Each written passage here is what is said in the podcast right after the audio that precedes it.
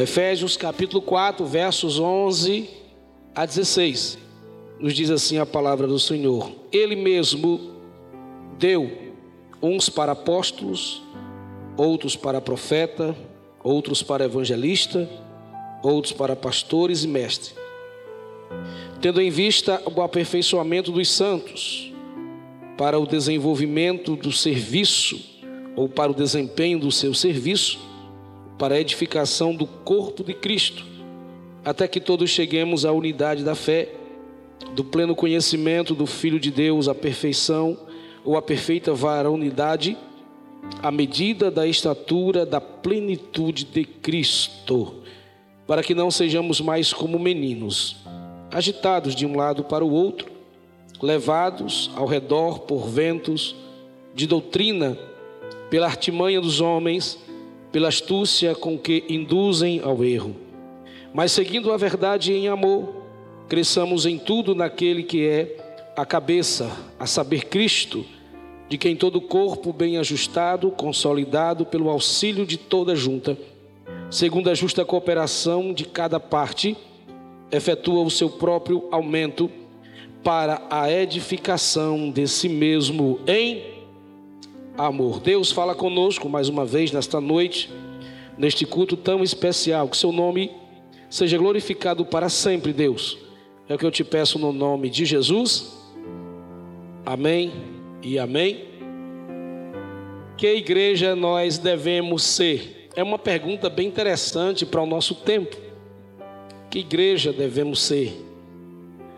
Todos vocês sabem que esse texto que nós lemos é a instituição do ministério eclesiástico chamado de Igreja de Jesus. Jesus tem uma igreja, diga, Jesus tem uma igreja. E esta igreja recebe o nome de eclésia no original, que quer dizer chamados para fora do mundo, fora do pecado, para sermos sal e luz. Então, ser igreja nesta geração, nesse tempo principalmente, nesse tempo principalmente, é um desafio gigantesco. Principalmente agora que nós estamos a poucos passos de algo que não é reconhecido. Nós não sabemos o que vai acontecer nos próximos anos. Não estou falando de política, eu estou falando dos desfechos que estão acontecendo é, no contexto do mundo inteiro. Nós, se nós estávamos a um passo do arrebatamento da igreja, da volta de Jesus, agora que nós estamos mais ainda. São muitas profecias, são muitos acontecimentos, são muitas coisas acontecendo em uma velocidade extraordinária que a gente não consegue nem calcular. Então, ser igreja nesta geração é desafiador requer muito mais de nós do que nós mesmos imaginamos. Nós vivemos em uma geração assim um pouco perturbada, patológica, esquecida, esquisita, quanto ser igreja. Nós vivemos em um momento muito importante, mas tão importante, vamos falar do nosso contexto aqui, cearense, Fortaleza.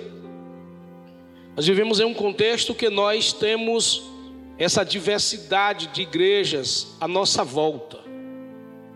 Isto significa dizer que, embora algumas não sejam igreja de verdade, há uma acentuação muito forte de crescimento da igreja, tanto igreja individual, como igreja coletiva, como igreja universal. Quando você entende que é igreja de verdade, nem nada e nem ninguém pode te afastar de Deus.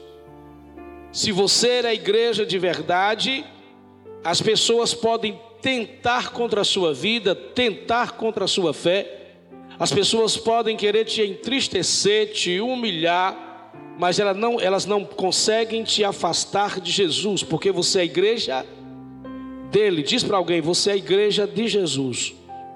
E foi Paulo que disse, escrevendo à igreja de Coríntios: Nada nos afasta do amor de Deus que está em Cristo Jesus. A depressão não te separa de Jesus, a ansiedade não se separa de Jesus, o medo não te separa, os demônios não te separam, os anjos não te separam, a morte não te separa, muito pelo contrário, te junta junto ao Deus verdadeiro. Você entende isso? Diga amém. Existem cinco lições desse texto que eu quero compartilhar com você sobre igreja. É bem simples. Primeira coisa que você precisa aprender sobre igreja, igreja é que é Deus quem escolhe para o ministério da igreja. Quem é que escolhe? Então você não precisa ficar com raiva de ninguém. Você não precisa ficar chateado com ninguém se alguém foi levantado para ser serviçal no reino de Deus, na igreja do Senhor. No verso de número 11, a Bíblia diz que ele deu uns, e Deus institui apóstolo, profeta, evangelista, pastores e doutores. Você tem que entender, nós precisamos entender que dentro da igreja é Deus que escolhe para o ministério. Quanto antes você entende isso, mais rápido você cresce na fé. Por quê?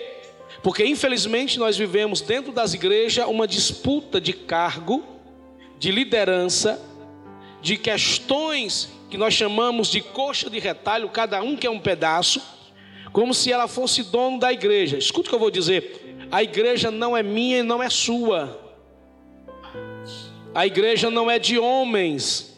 A igreja é de é de Jesus, ela tem um dono. Ele é o cabeça da igreja, é ele quem manda, é ele que revela, é ele que levanta, é ele que escolhe, é ele que escolhe. Se você tem desejo de fazer e de ser alguma coisa na igreja, fique tranquilo na hora certa, Deus te levanta. Diz para alguém: fica tranquilo que Deus é quem te levanta.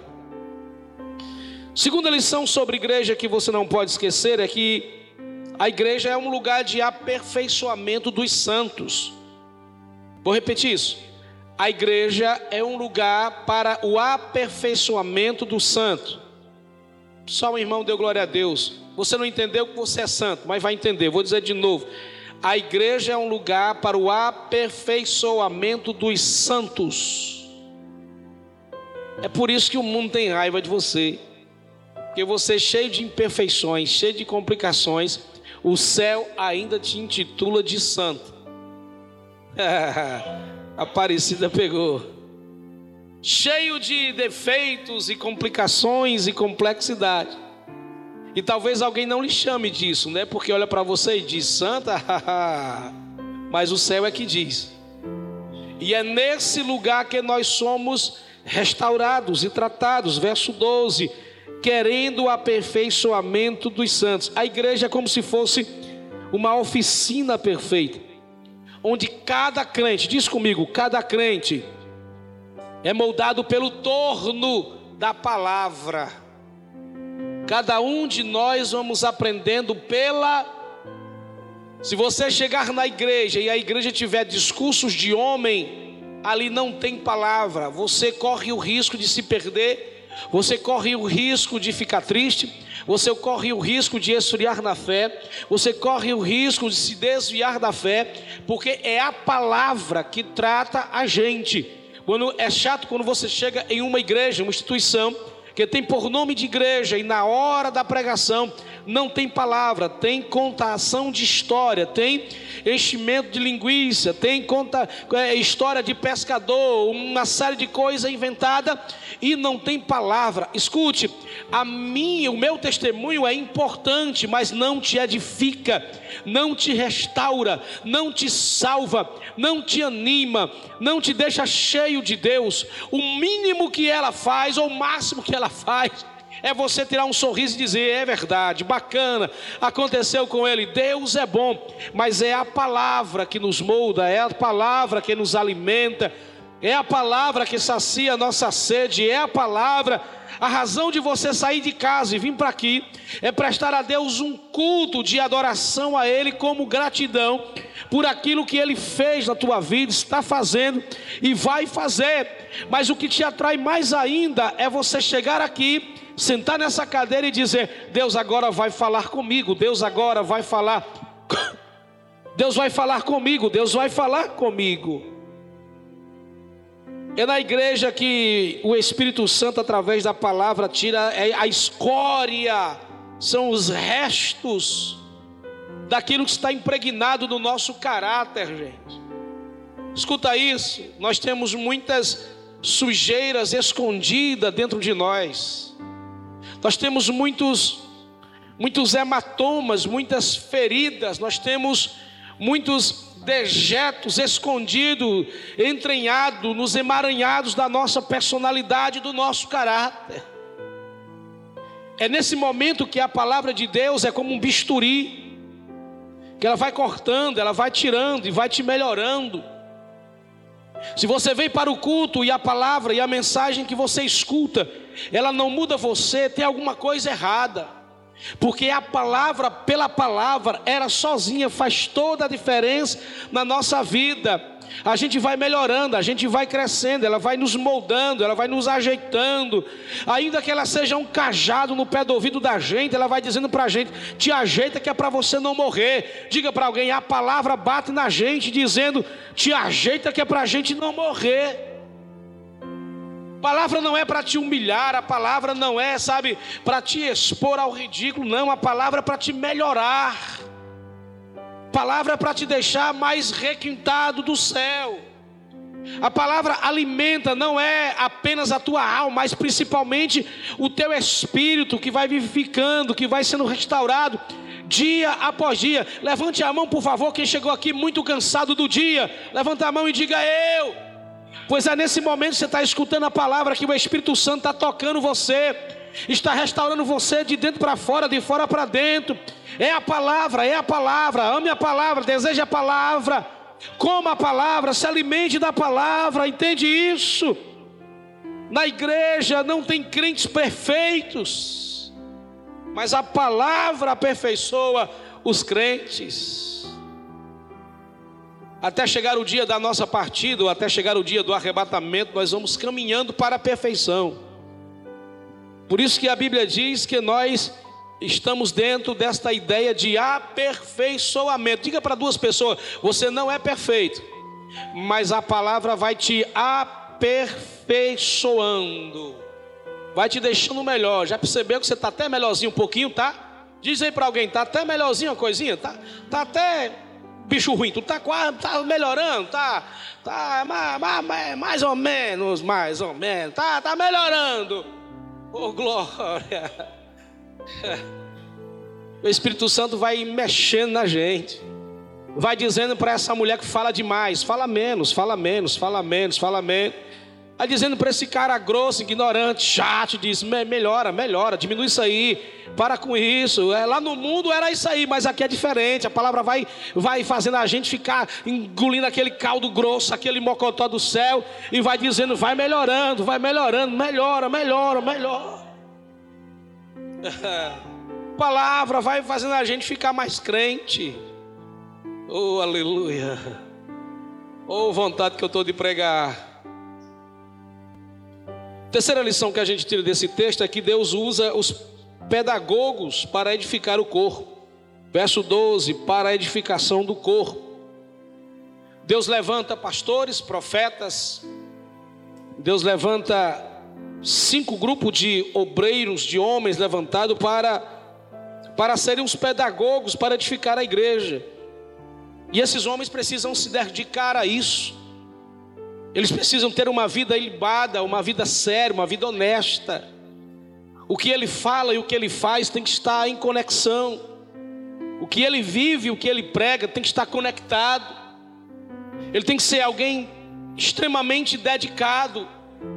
Para que a igreja, quando sair de sua casa, sai cansada do trabalho e vem para cá se alimentar. Quando ela chega aqui, ela quer ouvir Deus falar através de alguém que, ainda que seja humano.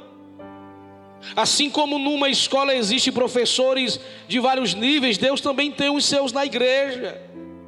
Aí você não precisa ficar chateado porque o pregador um não prega tanto, dois prega melhor, o três um pouco mais evoluído, 10 é altamente extraordinário. Não tem importância se você gosta de Pedro, se outro gosta de Apolo, se outro gosta de Paulo, se outro gosta de Jesus. O mais importante é que os seus ouvidos têm que estar abertos para, para a palavra de Deus entrar na tua alma. Você entende isso?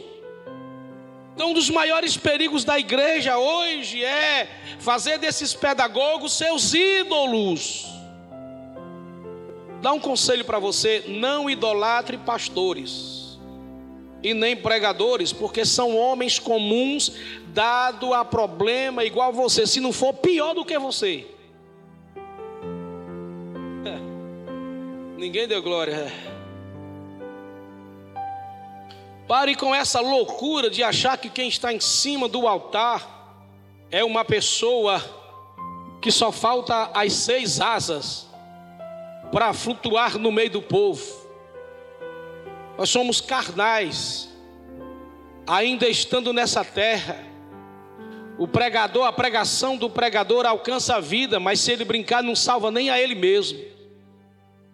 Então pare com essa bobagem de dizer, ai, o meu pastorzinho, o meu queridinho, o meu amor, ah, meu Deus do céu, honre, honre, honre, ore, ame, cuide, mas nunca idolatre, porque no dia que você colocar ele no lugar de Deus, se prepare, porque ele vai causar um problema na tua alma, na tua família, na tua casa e no teu coração.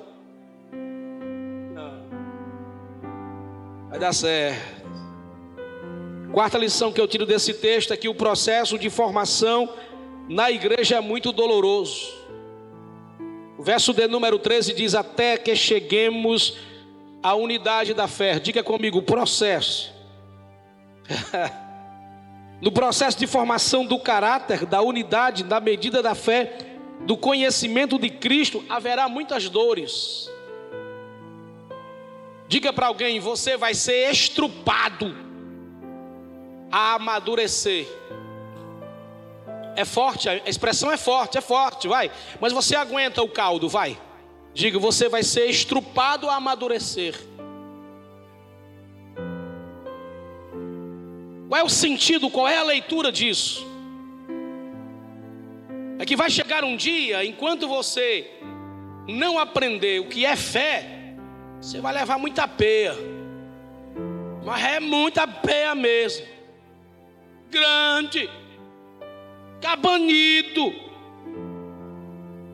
Tudo que não agrada a Deus e que ainda está dentro de mim, de você, vai ser arrancado pelo processo chamado de conversão.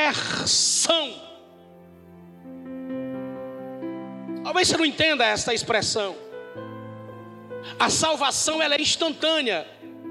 Quando o homem entrega a sua vida deliberada a Deus, o seu nome é escrito no livro da vida, apagado do livro da culpa, instantaneamente escrito no livro da vida.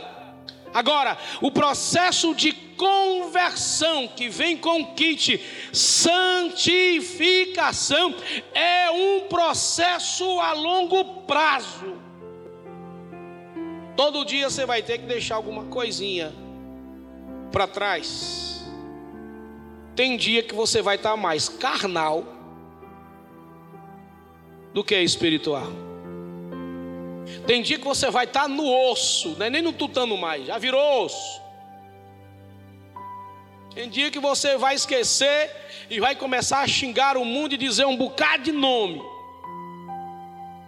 Só pergunta para alguém, por favor. Você ainda não chama nome mais, não, né? Pergunta para esse crente aí, pergunta. Você não chama mais palavrão, não? Não, não, não, não, não. Só pergunta. Se a esposa estiver perto do marido e ele chama, ele vai dizer: Vixe, meu Jesus. Aí ela vai dizer para ele: Pois tu tem que aprender a te converter. Aí o marido vai olhar para a mulher e vai dizer: E você que ainda fala mal dos vizinhos, fala mal da igreja, dos irmãos, da liderança, da, é você que fala demais com essa língua sua, parece uma jararaca. Eita Jesus! Essas coisas só tem na Messejana 2. É melhor a gente parar, né? Pode arrochar. Diga aí para alguém assim: até que você chegue à maturidade, o couro vai ter que arrancar. Gente, escute isso. Você precisa entender que Deus tem o melhor para você. Porque tem gente, eu tenho quatro filhos. Quantos filhos? Os quatro são homens. São quê? Todo mundo já sabe. São quatro características, são quatro personalidades diferentes. Do mais velho ao mais novo, do mais novo ao mais velho. A gente olha, eu fico observando eles. E principalmente o mais velho, graças a Deus ele não veio hoje, porque se ele estivesse aqui, eu não estava falando isso. Porque ele fica com vergonha. Aí tinha hora que eu olho para ele e disse: Meu filho, você já é um rapazinho. Você precisa aprender a amadurecer certas coisas.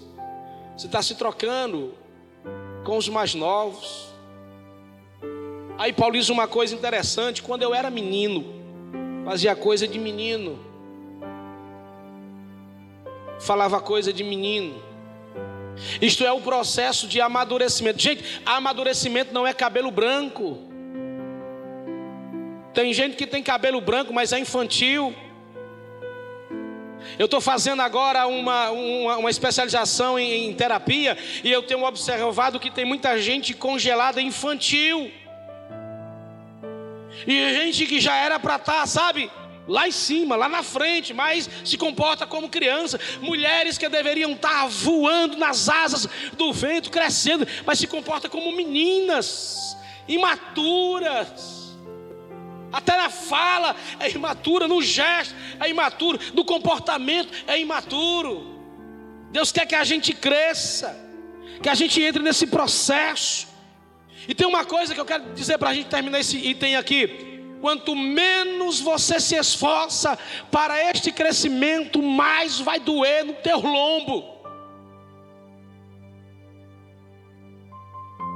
Mais guerra vem, mais problema vem, porque Deus tem a sua maneira de nos amadurecer, e a melhor forma de amadurecer o ouro é jogar na fornalha. Pegou não? Quinta e última lição para a gente ir para a pregação é que nós precisamos deixar, verso 14, as meninices. Vou repetir: a gente precisa deixar as meninices para que não sejamos mais meninos inconstantes. Na igreja tem todo tipo de pessoa, todo tipo de personalidade, de caráter, de níveis de comportamento, mas que, os que mais se destacam são os meninos e as meninas, com seus comportamentos infantis. Não consegue receber um não do pastor, não consegue receber um não da liderança não recebe um não do marido, da esposa, do pai, do líder, não suporta, massacra, é chato, desequilibra, não gostei. É uma geração hiper mega sensível, crentes cristais. Você fala uma coisa, já se quebra, já fica todo doidinho, toda doidinha. Já percebeu que toda ação infantil termina em vexame.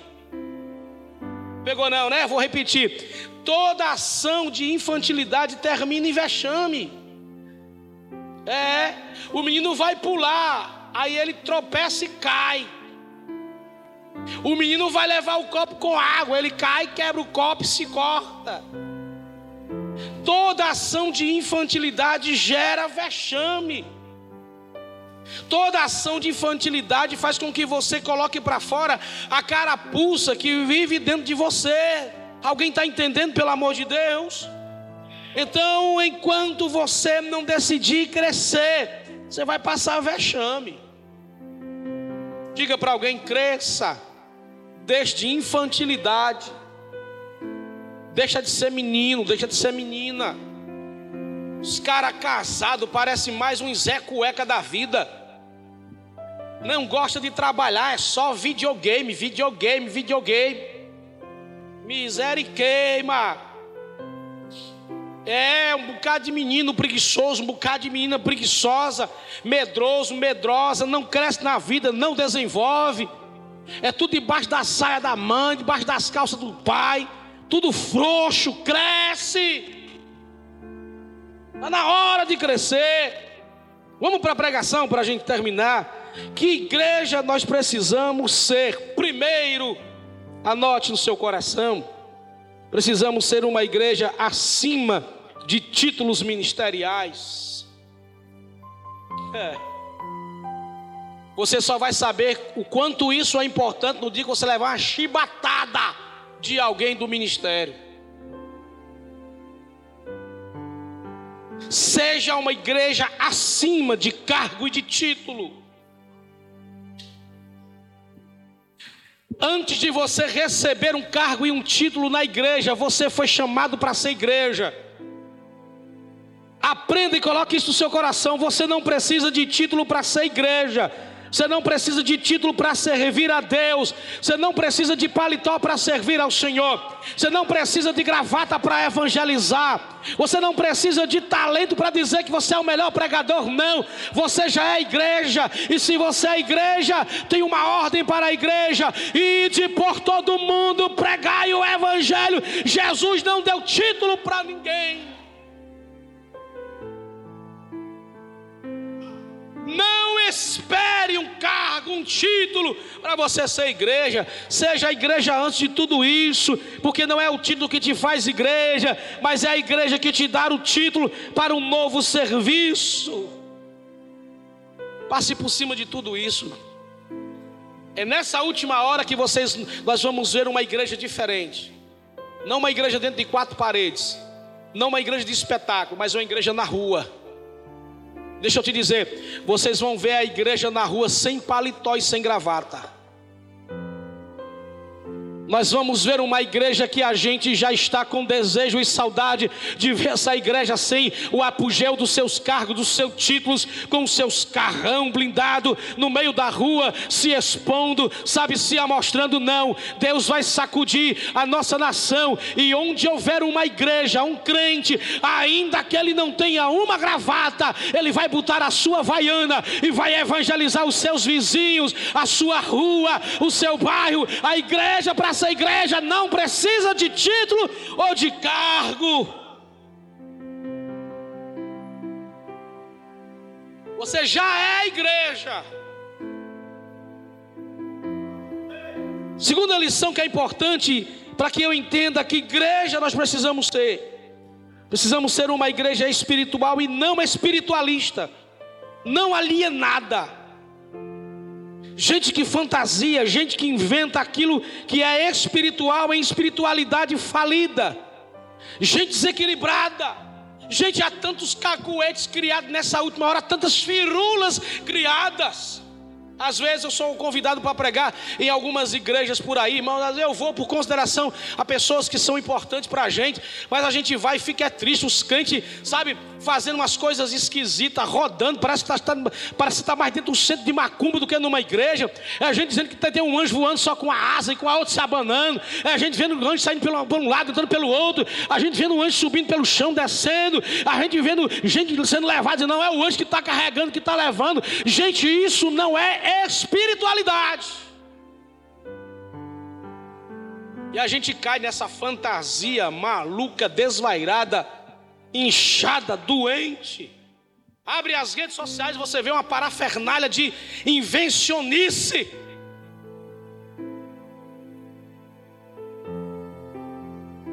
Só a irmã deu glória a Deus, Jesus.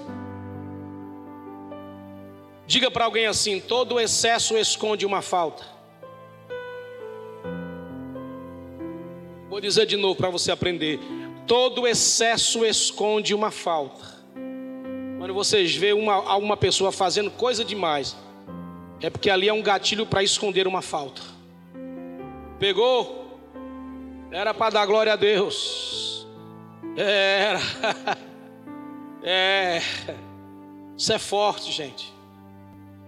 Deus não vai levantar uma igreja espiritualista, Deus vai levantar uma igreja espiritual. Uma igreja espiritual, ela nasce debaixo de oração verdadeira e nasce ao vento da palavra. É graça e conhecimento. Não é firula, não é invencionice. Eu não estou aqui questionando quem pula, quem levanta a mão, quem bate o pé. Na hora efusiva, na hora da emoção, na hora do fogo. Não eu sei que o Espírito Santo ainda é Espírito Santo, ele batiza, ele enche, ele faz alguém correr, ele faz alguém pular, ele faz alguém celebrar, mas preste atenção, é muito fácil você entender quando é invencionice invencionice humana. Terceiro lugar, como é que nós precisamos ser igreja de verdade? Que igreja nós devemos ser? Precisamos ser uma igreja que não atropela o desenvolvimento espiritual. Precisamos ser uma igreja que não atropela o desenvolvimento espiritual. A vida cristã não precisa de pressa. Deus não precisa de pressa, Deus tem propósito. Tudo está no controle dele. Deus não está agitado no seu trono, vendo os problemas da, da terra e dizer, e agora, e agora, e agora, não sei como resolver. Nada disso. Você já olhou para a vida de Moisés? E Deus colocou ele dentro de três quarentenas: 40, 40 e 40 Deus o levou para o Egito, 40 anos, a aprender as ciências humanas. Tirou ele do Egito, mais 40 anos no deserto para desaprender e aprender as coisas espirituais. Já vai 80 anos. Treinou 80 anos para usar só 40. Tu já olhou para a história de Jesus, a biografia do mestre da vida? 30 anos sendo treinado pelo Espírito Santo e capacitado para exercer seu ministério, só três anos Aí a gente chega agora e acha que a gente já está pronto para a vida. A gente chega agora e já sabe, já acha que é, que pode, que faz. Ai Deus, sabe Deus, eu estou sofrendo demais, só está com 24 horas de sofrimento, você está reclamando.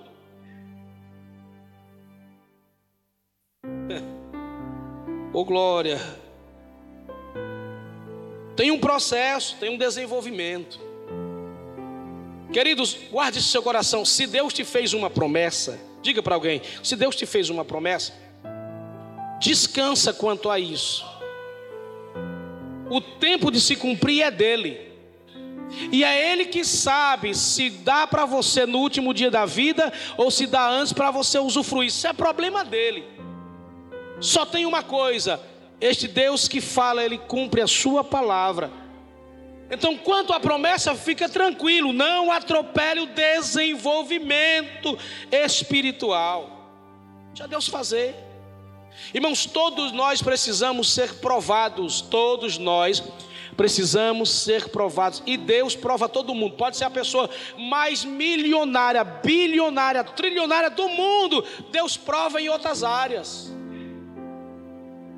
Se não prova você no dinheiro, prova você na dor, prova você no amor, prova você na emoção, prova você em alguma coisa, prova em você com alguém, mas Deus prova. Ele vai provar. Para uns ele vai dar, para outros ele vai tirar. Mas ele tem que, você tem que ser provado. Se Jesus foi a personificação da provação, você não vai ser? Deixa Deus desenvolver você se dá para isso. Não, pastor, sabe, pastor, porque eu tenho o meu eu, eu tenho o meu caráter, eu tenho a minha cultura. Pegue tudo isso e bota no lixo. Deixa Deus tratar você.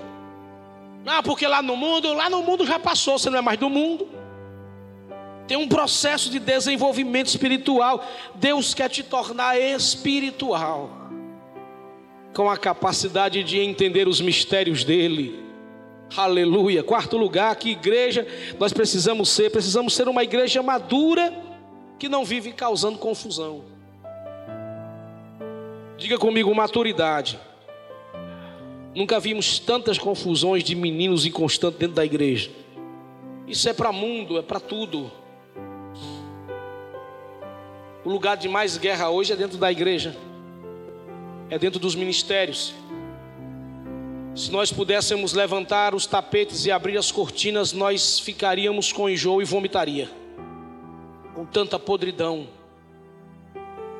com tanta mentira, com tanta meninice, com tanta, sabe, pornografia, com tanta guerra, com tanta coisa suja.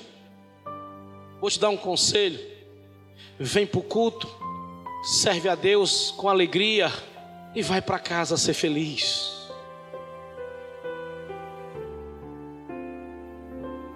Serve a Deus na maior leveza de sua vida.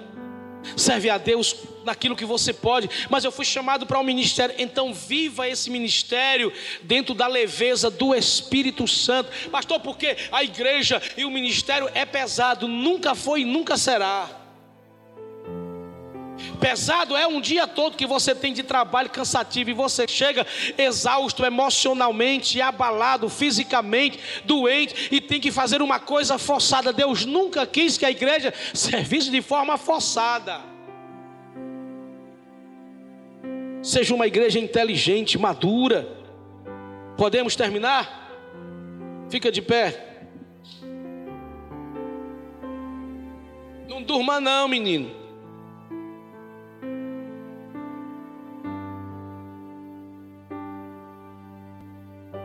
Aprenda a amadurecer. Não seja motivo de confusão. Quando você vê uma confusão, corra. Vá para casa, sai do meio, não vi, não quero saber, não ouvi. Aquela história de não sei, tem raiva de quem sabe. Tô fora. Irmãos, a igreja é o lugar, era para ser o lugar, é para ser, mas infelizmente não é. É o lugar de unanimidade, de unidade, de alegria, de leveza, de amizade. Gente fala com o irmão, Pai do Senhor, que Deus te abençoe. Aí você dá as costas e anda, você sente a facada rasgando de cima para baixo.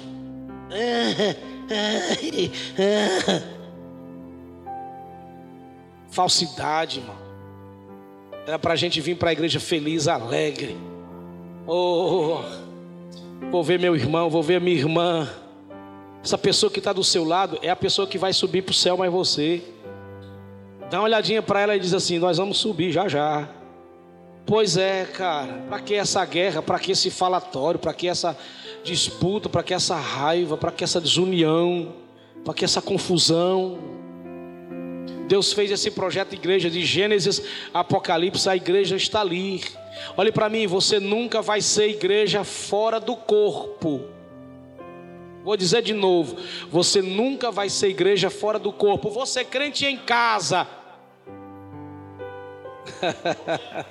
nunca. Igreja que é para ser igreja é corpo. Pode ser a unha, mas tem que estar no corpo. Glória a Deus. Se somos uma igreja, coloque isso na sua mente. Diga para seu irmão: somos irmão do mesmo Pai. É, somos irmãos, irmãos, irmãos, irmãos. Somos irmãos, hein? Irmãos, é. Somos irmãos ou não somos? Então pergunta para alguém: como vai? Como foi seu dia hoje aí? Tá precisando de alguma coisa aí? Se for problema de dinheiro, ó, pode falar com aquele velhinho que está ali, aquele velhinho tem dinheiro. Pode falar com ele. pode falar com o Hamilton aqui. É, se o problema for dinheiro, pode falar com ele. É. Nós vamos subir juntos, gente. Se nós somos igreja, somos discípulos do mesmo mestre, ovelha do mesmo pastor, membros do mesmo corpo, pedra do mesmo templo, ramo da mesma figueira. Somos irmãos, irmãos, irmãos. Não fale mal de mim, não. Eu não posso falar mal de você. Não tem ninguém perfeito. Você vai olhar para mim e vai dizer: Eu não gosto, pastor, por isso, por isso, por isso. Não tem problema, não. Vamos para frente. Vamos chegar no céu juntos.